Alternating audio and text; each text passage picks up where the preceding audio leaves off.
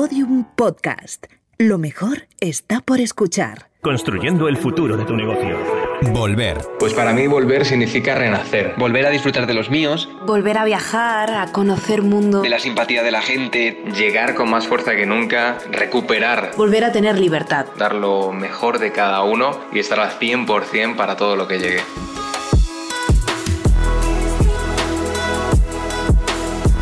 La EPA, encuesta de población activa del segundo trimestre de 2020, justo al inicio de la pandemia por la COVID-19, dio datos sobre el trabajo en el domicilio. Aquel trimestre, el 16,20% de los ocupados, 3.015.200 personas, trabajaron desde su hogar más de la mitad de los días. Cabe destacar que este porcentaje se multiplicó por cuatro respecto al año anterior, ya que en 2019, según los datos facilitados por el INE, los niveles estaban en el 4,81%. Esto ha ido cambiando de tendencia y es que según la EPA, al finalizar el 2020, el teletrabajo cayó hasta el 9,9%.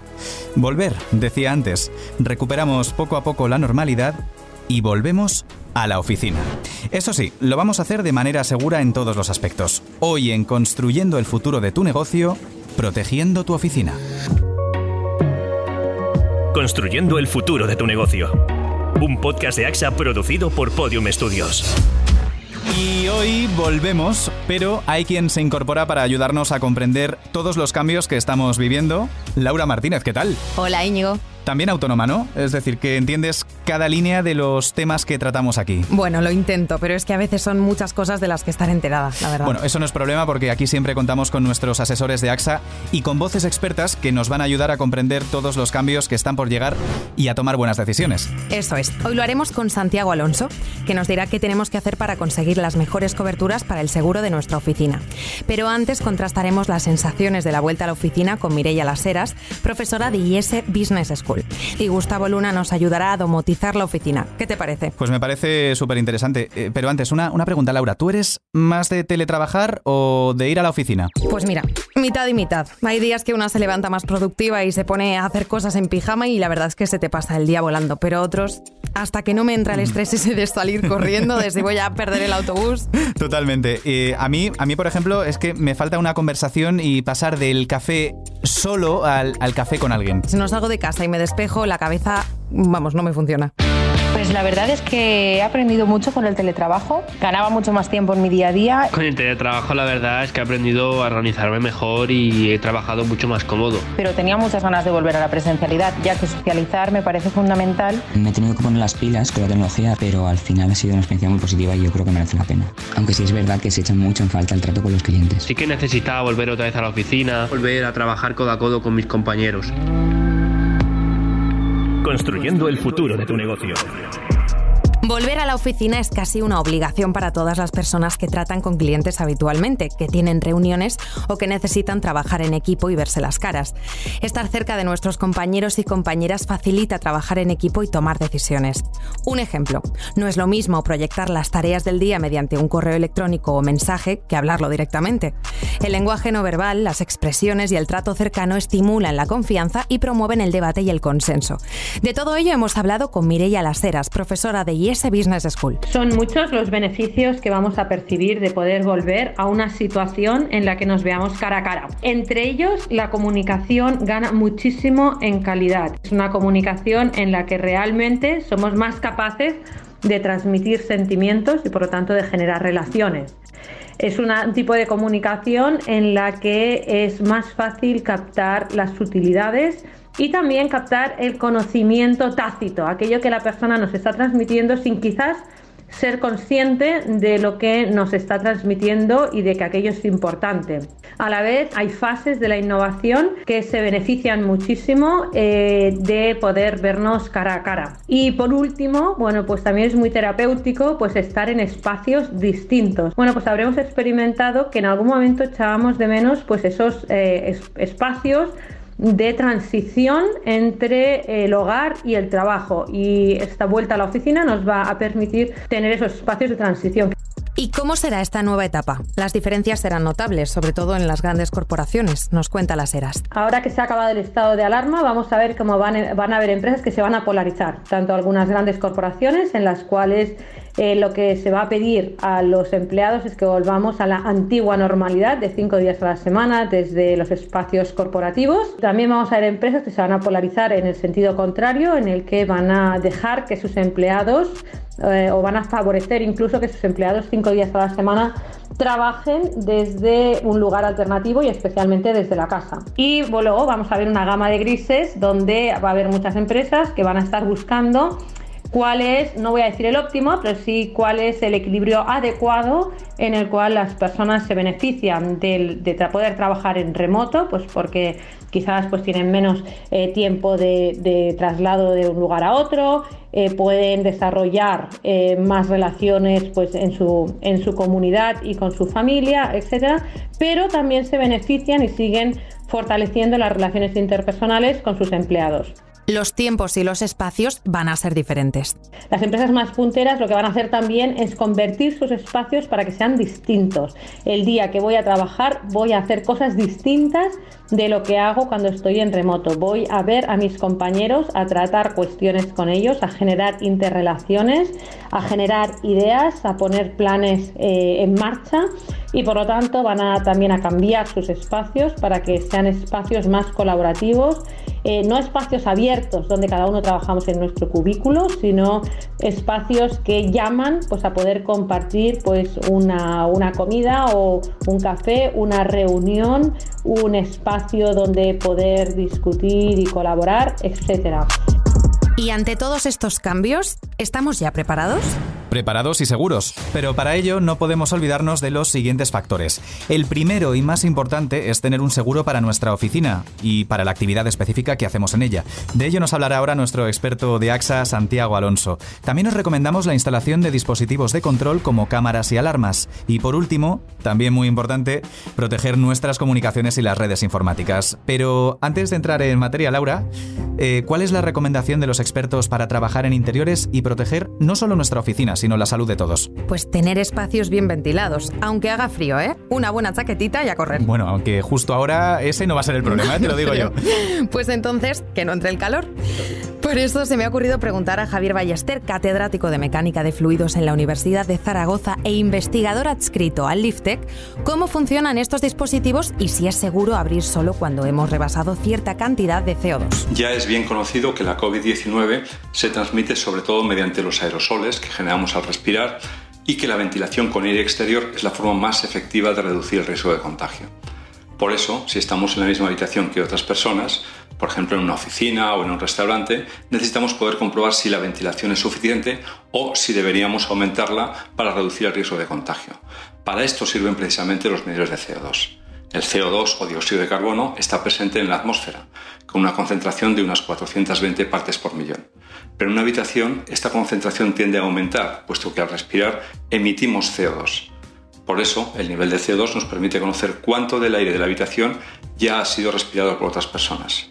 De esta manera, un simple medidor de CO2 nos permite comprobar en cada momento si estamos en buenas condiciones o si debemos mejorar la ventilación. También hemos hablado de ello con José Luis Jiménez, profesor de química de la Universidad de Colorado y experto en aerosoles. Lo que pasa muchas veces cuando hacemos investigación y vamos a edificios es que dicen, ah, tenemos un sistema de ventilación muy bueno, certificado, diseñado, tal pero luego vas y ves que el sistema se ha estropeado hace tres años y nadie se ha dado cuenta.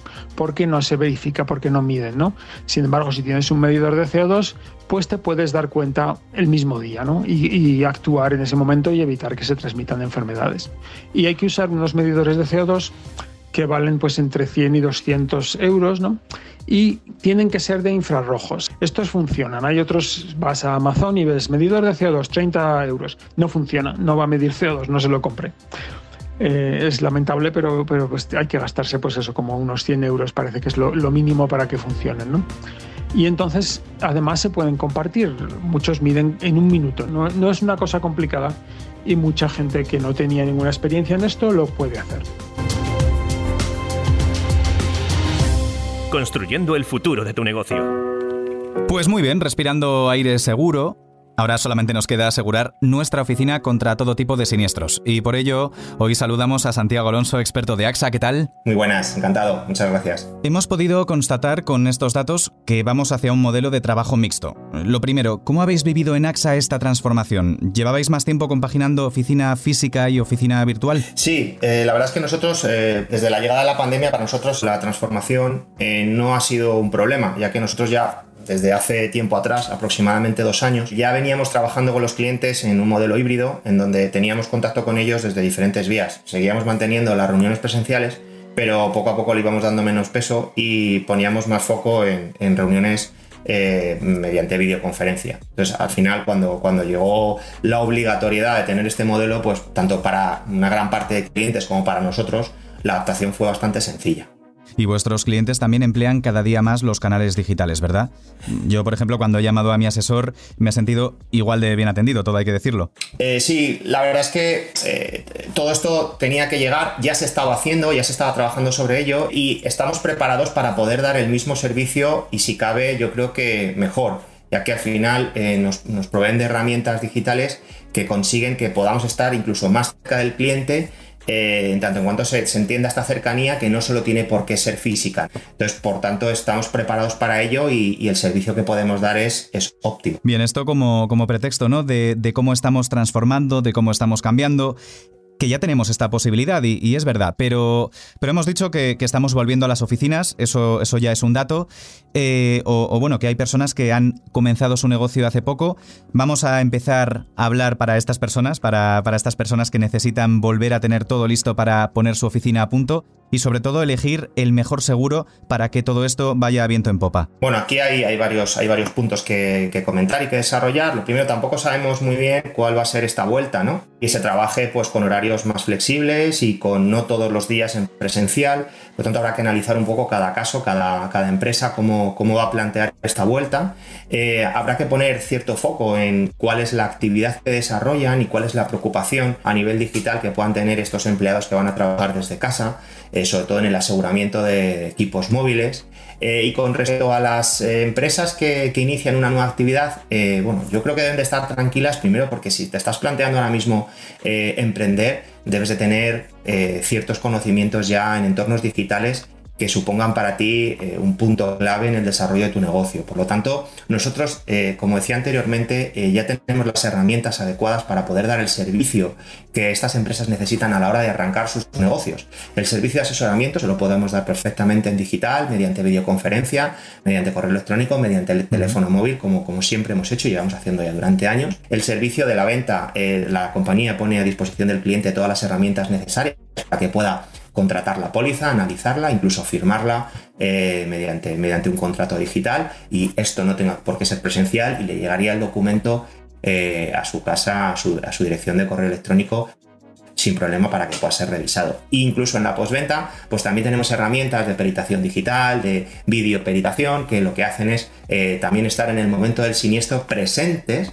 porque en definitiva estamos presentes en, este también, en este momento clave para nosotros de, eh, momento de siniestral con el cliente, en donde podemos darle la respuesta y podemos acompañarle y podemos defender sus derechos para que pueda eh, tener la mejor resolución posible. Por lo tanto, tanto en el modelo de vuelta al trabajo, ya sea este físico, ya sea híbrido, ya sea completamente digital, estamos preparados para dar respuesta, como para los, eh, para los nuevos eh, emprendedores y emprendedoras que tengan ganas de iniciar un negocio, pueden estar tranquilos que si cuentan con, un agente especialista, eh, un agente profesional detrás, pueden estar completamente tranquilos de que les vamos a dar todo el soporte tanto en la venta como en la postventa. Y Santiago, ahora que volvemos a la oficina, tenemos que asegurar lo que nos importa. Y quiero saber eh, cómo es vuestro proceso para encontrar nuestro seguro perfecto para nuestras necesidades. Para nosotros, eh, concretamente, no hay dos clientes iguales, por lo tanto, no podemos ofrecer el mismo producto a, clientes distintos. Tenemos que analizar cuáles son sus circunstancias, cuál es su actividad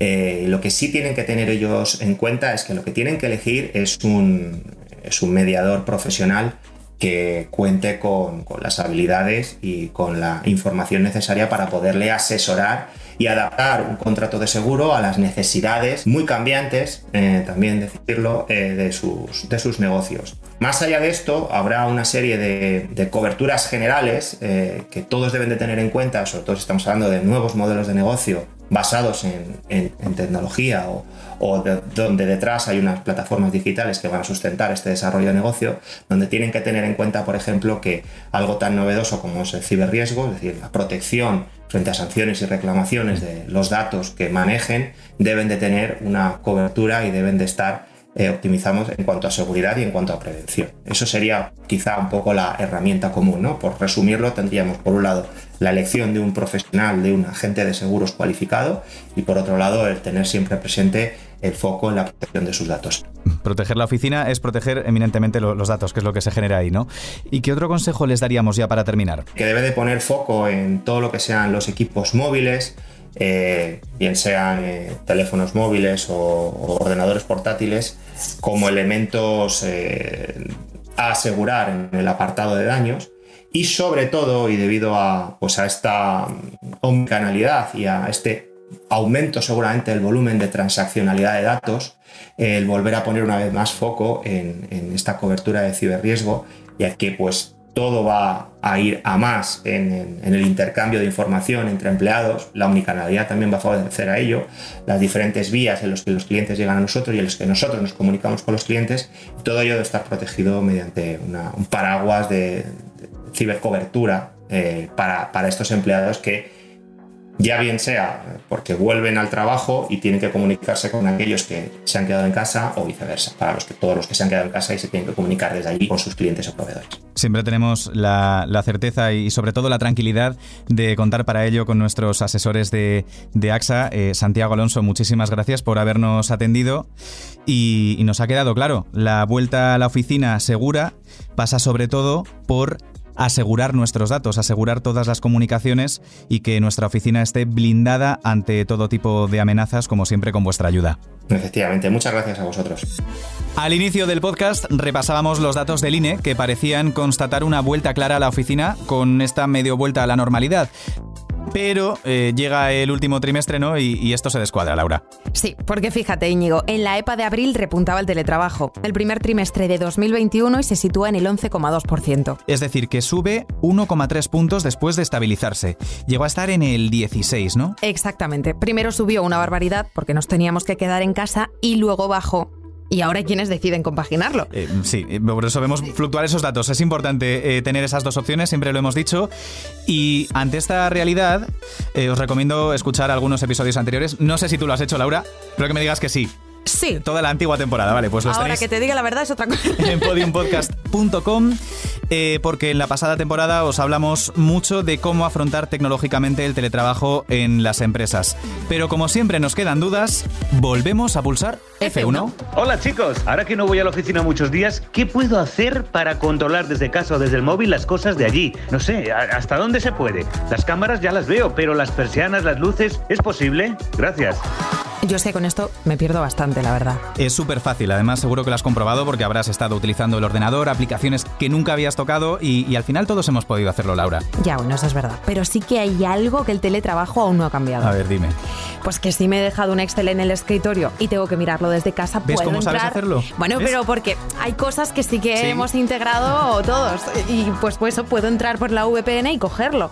Pero si me dejo el aire acondicionado encendido, ¿qué hago? Tengo que ir otra vez y apagarlo. Eso antes, pero ¿tú te imaginas que ya hay aplicaciones que lo hacen por ti? No te que creo. Te, permiten entrar en, tu oficina en, en remoto a controlar lo físico?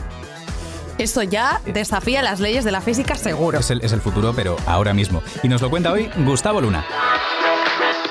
Hola, estoy de vuelta en la oficina. He tomado buena nota de vuestros consejos, chicos. Oye, Gus, que el podcast ya no se graba allí, nos hemos mudado a una oficina más pequeña. Con eso de que grabamos desde casa, pues. estoy de vuelta y sigo siendo igual de despistado, quería decir. Bueno, os voy a hablar de una aplicación llamada Smart Life. ¿Sí? Vida digital. ¿Quieres tener el control absoluto de tu oficina y desde cualquier lugar? Pues vamos allá. Smart Life es un centro de control de dispositivos. Es compatible con dispositivos iOS y Android y con multitud de aparatos genéricos. Detectores de humo, de humedad, sensores de calidad del aire e incluso detectores de movimiento para pillar infragante a posibles intrusos. Por supuesto, y muy importante, que lo habéis dicho antes, también nos sirve para controlar sistemas de videovigilancia. ¡Alto, ladrón!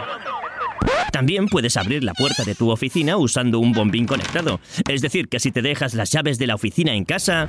¡Ay, que me he dejado las llaves otra hora en autobús! Con solo abrir la app y deslizar... ¡Abierto! Dos horas más de productividad para hoy. Pero si hay algo que me gusta de esta aplicación es que puedo apagar el aire acondicionado de la oficina, controlar las luces...